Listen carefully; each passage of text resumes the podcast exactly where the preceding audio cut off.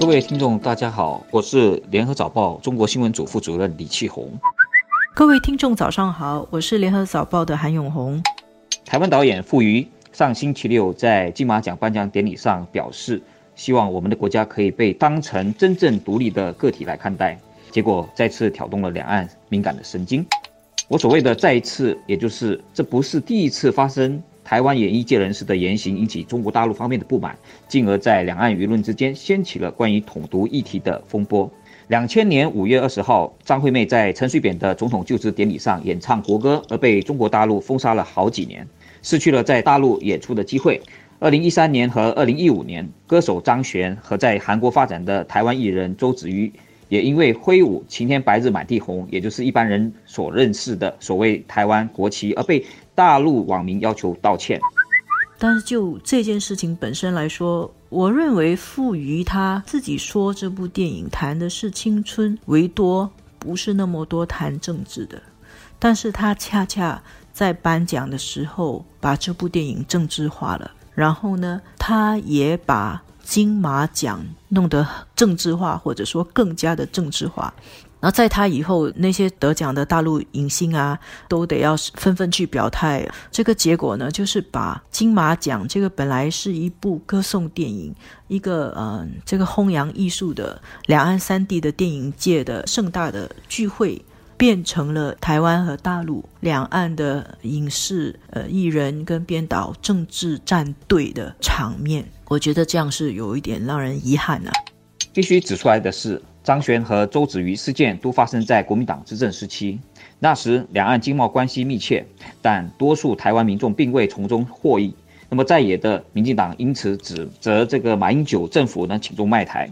两岸关系成为二零一四年九合一地方选举和二零一六年总统选举的重要议题。蔡英文在二零一六年成为台湾总统之后，深知经济发展、世代收入差距、长期医疗照护才是他上台后面对最迫切性的挑战，而非统独议题。但由于没有正面回应九二共识，北京对两岸关系进行了冷处理，影响了台湾经济的景气。此外，由于坚持非核家园的传统立场，蔡英文政府为了减少核能而改用燃煤发电。导致空气污染恶化，引起了台湾民众的不满，就连一些中间偏绿的支持者也感到失望。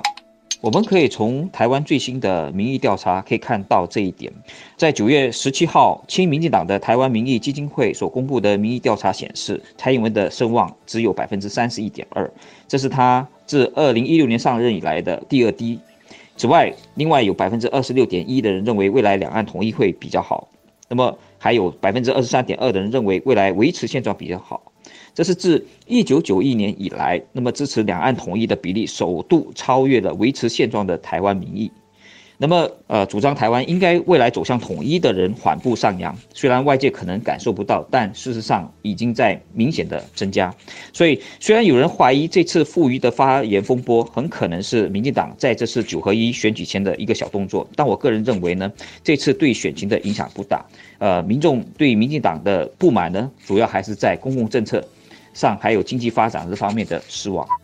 应该不可以否认一个事实，就是这件事情更进一步凸显出台独的这种意识在台湾是得到很多人的认同，也有蛮大的市场的。这是这个问题的一个方面，但是另外一个方面是，其实从北京的角度来说。说实话，北京是不大可能不反应，它很难不反应的。因为如果北京默不吭声啊，就容许这种言论在台湾这样子金马奖这种公开的很有影响力的这个场合这样子说出来，那北京都不抗议的话，以后这种言论会越来越多，对于北京来说越来越难以收拾。但是怎么反应，对于北京来说就是个考验呢？